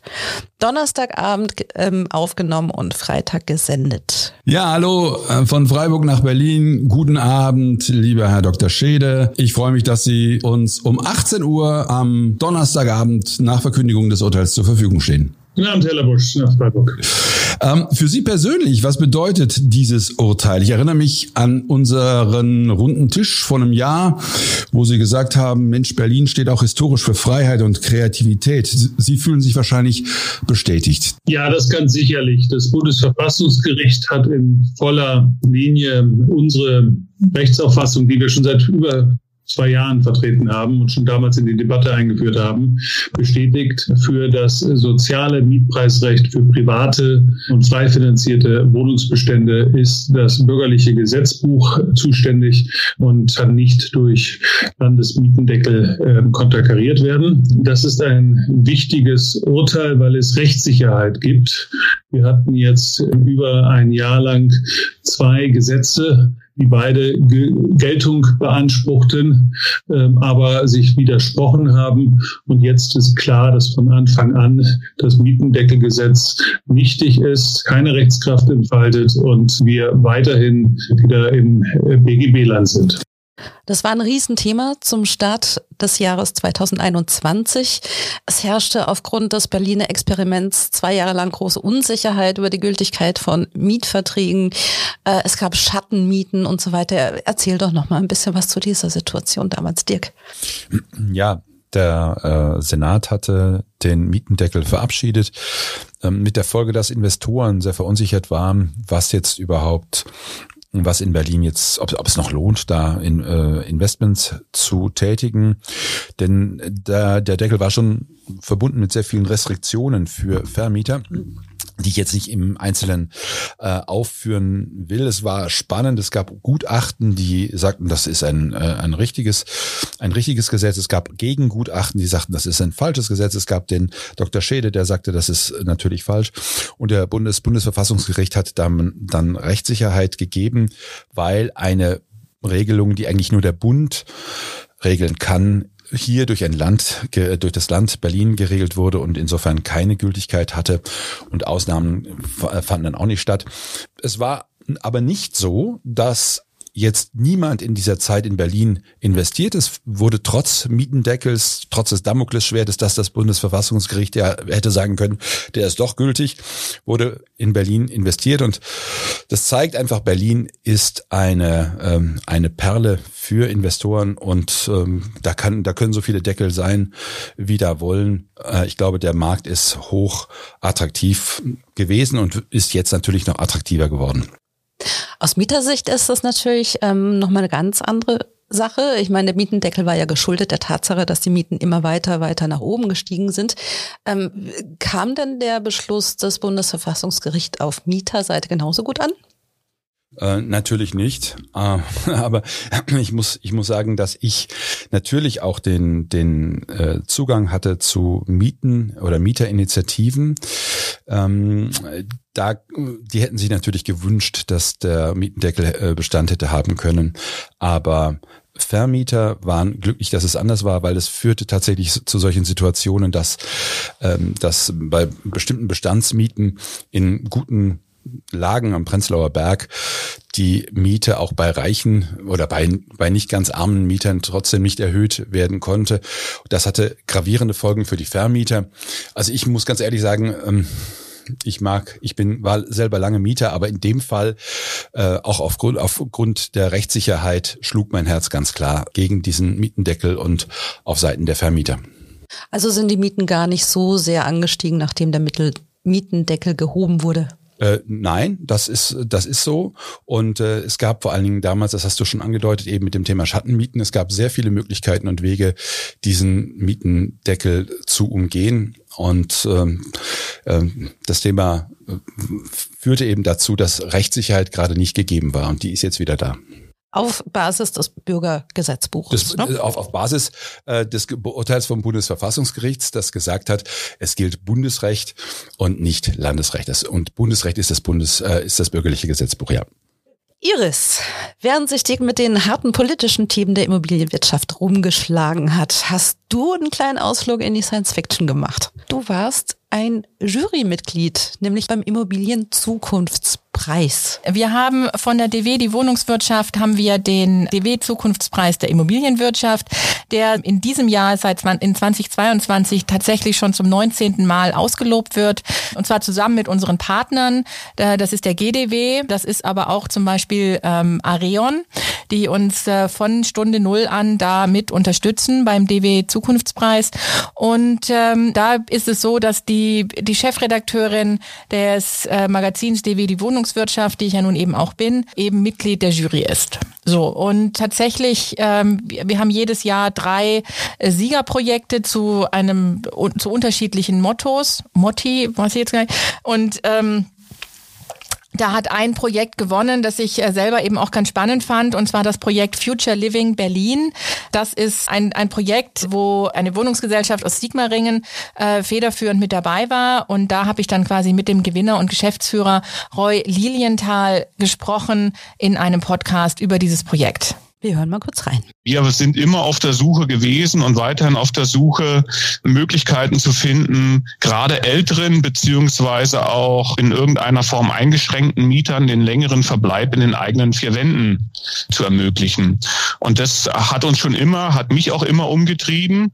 Drum war ich in der Zeit zwischen 2008 und 2010 ganz viel unterwegs in Deutschland, habe mir ganz viele Kongresse angehört und ganz viele schlaue Leute angehört, äh, die zur Technikunterstützung was gesagt haben. Das große Thema ist ja dieses Schlagwort AAL, Ambient Assisted Living, sprich technische Unterstützungsmöglichkeiten äh, für Bewohner. Wenn man sich umgeschaut hat in der Republik, war einfach zu erkennen, es wird nichts umgesetzt. Es wird immer nur geredet über das Smart Home, gerade auch im vermieteten Bereich und um altersunterstützende Technik, aber es wird nichts umgesetzt. Und das war eigentlich unser Antrieb zu sagen, es bringt nichts darüber zu reden, es bringt nichts darüber Vorträge anzuhören, sondern es bringt nur was, es umzusetzen und die eigenen Erfahrungen zu sammeln im Unternehmen, um dort einen Schritt weiterzukommen. Und das war sozusagen die Grundintention damals, dieses Projekt anzugehen. Warst du denn mal in diesem Zukunftsquartier, Iris? Nein, Corona-bedingt war ich selber noch nicht da. Es ist aber hochspannend. An das Gespräch mit dem Roy Lilienthal denke ich auch wirklich gerne zurück und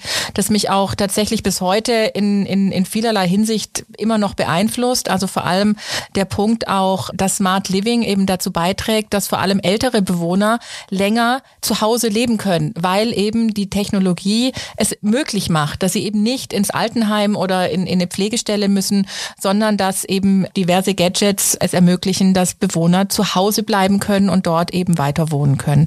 Und ähm, im Frühjahr 2020 sind die ersten Bewohner eingezogen in dieses äh, Quartier. Ähm, das heißt, äh, der Bau ist abgeschlossen, aber wird jetzt eben mit einem weiteren, also das war eben auch Inhalt ähm, des DW Zukunftspreises. Und jetzt gibt's aber noch äh, das Projekt Foresight, wo also ähm, dass dieses Projekt weiter wissenschaftlich begleitet wird und eben auch entsprechend Daten erfasst werden und dann entsprechend ausgewertet werden, wie so Smart Living eben dann eben auch angenommen wird, wo die Schwierigkeiten liegen, ähm, wie sich das verbessern lässt, welche Daten konkret eben ähm, ausgelesen werden und so weiter. Und das begleiten wir natürlich auch, ähm, bisher im Podcast nicht, aber natürlich im der DW, die Wohnungswirtschaft. So, ihr Lieben, 100 Folgen, 100 Minuten und ich fürchte, die haben wir schon fast erreicht, wenn nicht schon sogar überschritten. Ähm, ich habe jetzt hier noch einen Stapel von Sendungen, dass ich euch gerade mal einfach wild gebe. Und ihr schaut einfach mal durch, was euch da noch ins Auge fällt. Also ihr habt jetzt ungefähr zehn Blätter in der Hand mit äh, noch ganz, ganz vielen Folgen aus dem Jahr 2021. Und ich sehe meine Kollegen und meine Kollegin hier ganz vertieft und ich sehe, wie die eine oder andere Erinnerung aufploppt. Der Dirk sitzt mir grinsen gegenüber, der hat vielleicht gerade schon was gefunden. Ja, es geht um einen Podcast äh, mit dem Herrn Vornholz, Geburtshelferkröte gegen Projektentwickler, so hatte ich das damals genannt. Das war auch ein toller Titel, wenn ich das mal so sagen darf. Ja, oh, hallo, nicht, ja, ja, ja, ja, großartig. Äh, und zwar, es ging um das Thema Sanierung und äh, Grü Grünfelder und Flächenverbrauch. Das ist auch so eines der Themen gewesen, so ein Grenzthema, ja, so ein Grenzthema zur Immobilienwirtschaft. Die Immobilienwirtschaft möchte natürlich am liebsten bauen, bauen, bauen, bauen. Und dann ist aber auch noch ähm, das, äh, die Umwelt, äh, die Umweltbehörden oder die Umweltthematik steht dagegen und sagt, okay, du musst, wenn du baust, musst du Ausgleichsflächen auch ähm, äh, hier ausweisen. Und in diesem Podcast ging es um diese, um diesen Widerspruch. Und ich fand den sehr spannend, weil das ist ja auch ein Aspekt der Immobilienwirtschaft. Und das ist das, das Grandiose, wenn ich auch unsere Themen mir anschaue. Es ist so weit gefasst, dass ähm, sind manchmal Themen, wo man sagen würde, die würden wir in der Zeitschrift eher so am, am Rande bringen oder gar nicht. Aber hier im Podcast ist es möglich. Und äh, das zeigt einem, wie groß diese Spielwiese hier ist. Ja, das war ein Thema. Jörg, machst du weiter? Jetzt habe ich äh, hier einfach von den 100 Podcasts habe ich jetzt 15 bekommen. Und ähm, ich erinnere mich natürlich an äh, das äh, Building Information Modeling, was wir da gemacht haben, weil äh, das ist ja eines der grundlegenden Themen in der Digitalisierung der Immobilienwirtschaft, dass man ein digitalen Zwilling des Gebäudes herstellt. Und zwar nicht nur, wie das 3D-mäßig aussieht, sondern wie es auch äh, von der technischen Gebäudeausrüstung, wie es ausgestattet ist, äh, dass man das verbindet hinterher mit Sensoren, die die Luftfeuchtigkeit messen und die Raumtemperatur und die Helligkeit und äh, mit Aktoren ausstattet, die dann zu gegebener Zeit das Licht anschalten können oder das Fenster aufmachen können und so weiter. Und äh, es ist einfach das Thema, was alle beschäftigt. Im Neubau wird es jetzt vermehrt eingesetzt, Building Information Modeling. Im Bestand muss es noch rankommen. Und ich fand, das haben wir ähm, anlässlich der BIM, wie es abgekürzt heißt, BIM-Konferenz in Berlin, sehr, sehr schön äh, mit dem Herrn Kirnmeier ähm, diskutiert und äh, fand ich echt klasse. Ich habe ihn dann am Anfang gefragt, ob er seine Terrasse, auf der er morgens saß, als ich ihn anrief, schon als 3D-Modell erfasst hätte. Nee, so weit sei er noch nicht. Iris hat auch was gefunden, sehe ich. Nee, ehrlich gesagt. Ähm also ich bin gerade, ehrlich gesagt, bin ich gerade, alles gut, alles gut, ich brauche nicht noch mehr Zettel. Ähm, ich bin, äh, äh ich finde es wirklich Wahnsinn, äh, wie viele Folgen ähm, äh, natürlich insgesamt gemacht worden sind, aber tatsächlich auch, wie viele Folgen ich selber auch gemacht habe. Das überrascht mich eigentlich mehr, dass ich mir denke, so, oh wow, okay, ja stimmt, da habe ich mit dem gesprochen, mit dem und über dies Thema. Also es war doch eine ganze Menge. Ähm, ich habe immer versucht, ja, das Thema Wohnungswirtschaft natürlich mit in, in, in unterzubringen in meinem Podcast Mal war ich ein bisschen allgemeiner unterwegs, ähm, habe, glaube ich, ganz unterschiedliche Themen beackert. Ähm, das eine, wir hat, sind einmal haben wir eine Sendung gemacht über äh, Bauen mit Holz, was eben auch im Wohnungsbau angekommen ist. Das war definitiv eine ganz spannende Geschichte. Dann da hatte ich mich persönlich sehr drüber gefreut, weil ich mich da einfach äh, total sattelfest gefühlt habe. Ähm, das war eine Folge, ähm, da ging es über Dach- und Fassadenbegrünung. Das ist nun mal eben meine Expertise aus äh, alten Zeiten noch und so weiter. Da weiß ich noch, dass ich äh, dachte, so Mensch, das war so ein bisschen äh, die Essenz, man hätte noch fast mehr draus machen können. Also diese, diese Begeisterung oder diese Vorteile für diese, für Dach- und Fassadenbegrünung, die ja nun einfach auch mal Geld kosten, fand ich, kam nicht so richtig rüber. Äh, spannend fand ich bezahlbares Wohnen in Europas Metropolen, also über, über eine, eine Initiative, die sozusagen ähm, ja Wohnungsbau in teuren Europas Metropolen nämlich äh, vorantreibt. Also ich fand eigentlich die Vielfalt toll und das ist eben auch genau das, was für mich Limo ausmacht. Diese Leidenschaft, die wir drei Moderatoren dafür haben, für diese unterschiedlichen Themen, die Bereitschaft, dass wir uns in diese unterschiedlichen Themen auch reinarbeiten können und wollen und auch eben entsprechend dann äh, Gesprächspartner suchen und freundlicherweise auch immer ganz tolle Gesprächspartner finden. Wenn ihr jetzt nochmal jeder für sich persönlich auf diese zwei Jahre zurückblickt, was habt ihr dazu gelernt? Also ich fange direkt mal an, ähm, weil ich muss sagen, ähm, das dürfen die Hörer jetzt auch oder Hörerinnen und Hörer wirklich gerne mal wissen, dass äh, Severin, die heute unsere Moderatorin ist, uns wirklich ja bildlich gesprochen, also uns wirklich durchgeprügelt hat. Ich persönlich habe ganz viel Gesprächscoaching bekommen von der Severin und bin ihr dafür unwahrscheinlich dankbar. Auch so dieses, äh, was mache ich mit Gesprächspausen, diese Panik, die dann entsteht, äh, wie man wie man solche Momente dann einfach überbrückt, äh, wie man man vielleicht auch ein Interview führt über ein Thema, von dem man wirklich überhaupt keine Ahnung hat und äh, trotzdem schlau dabei aussieht. Also dafür ähm, tausend Dank, Severin. Äh, das hat mir wirklich ähm, in vielerlei Hinsicht geholfen, dein Coaching. Der erste, es gibt viele Aspekte hier.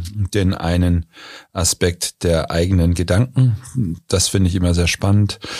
Immer dieses Bewusstsein, dass du möglichst dann Gesprächspausen machen solltest oder so reden, dass da der die Postproduktion danach schneiden kann.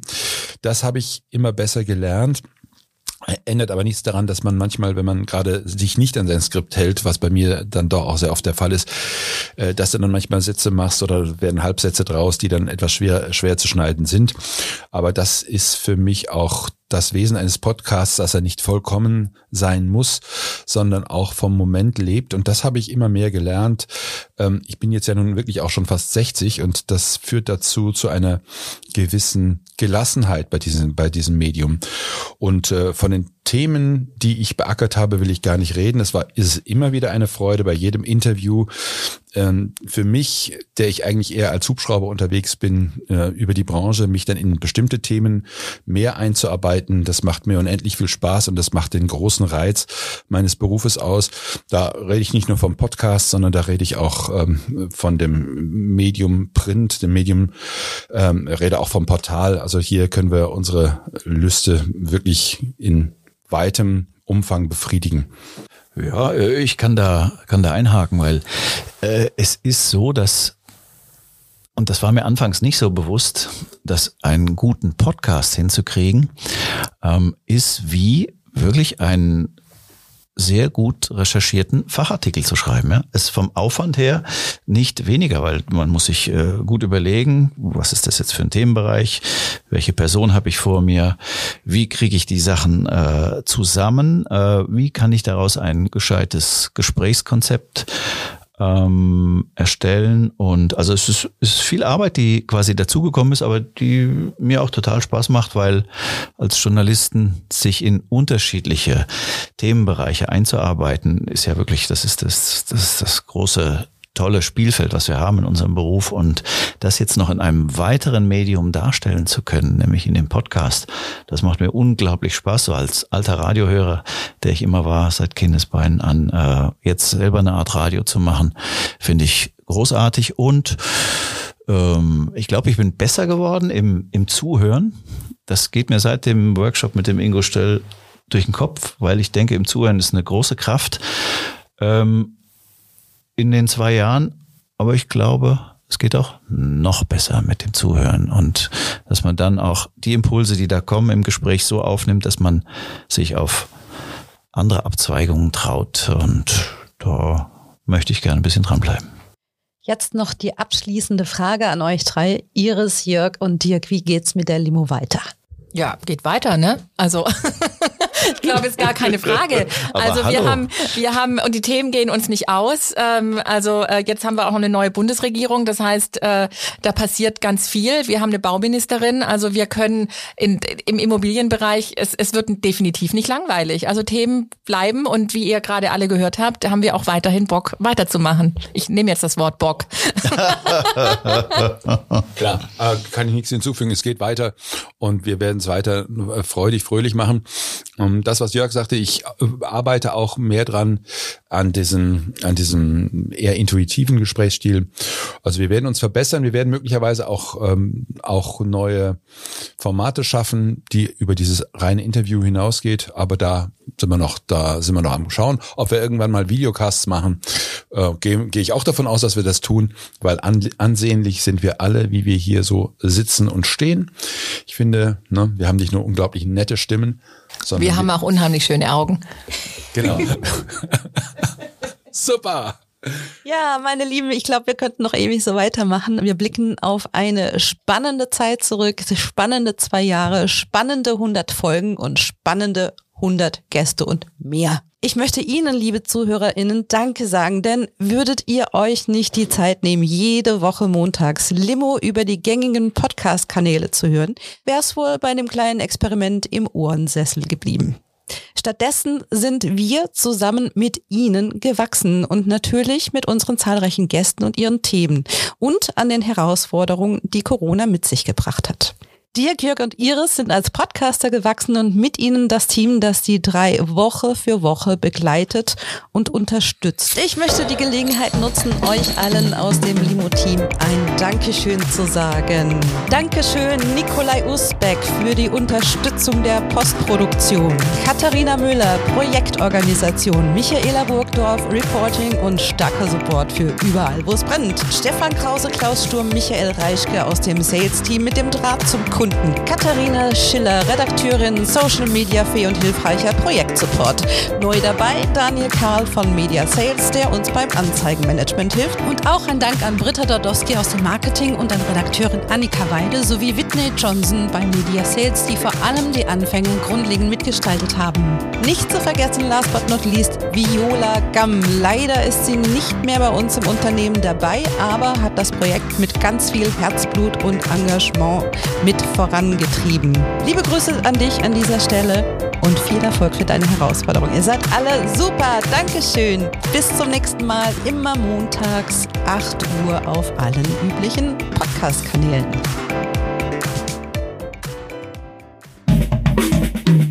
Schön, dass Sie dabei waren. Bis zur nächsten Folge von Limo, dem Podcast mit dem Zisch von Haufe Immobilien. Um keine Folge zu verpassen, abonnieren Sie doch einfach den Podcast in Ihrer Podcast-App. Schön, dass Sie dabei waren. Bis zur nächsten Folge von Limo, dem Podcast mit dem Zisch von Haufe Immobilien. Um keine Folge zu verpassen, abonnieren Sie doch einfach den Podcast in Ihrer Podcast-App.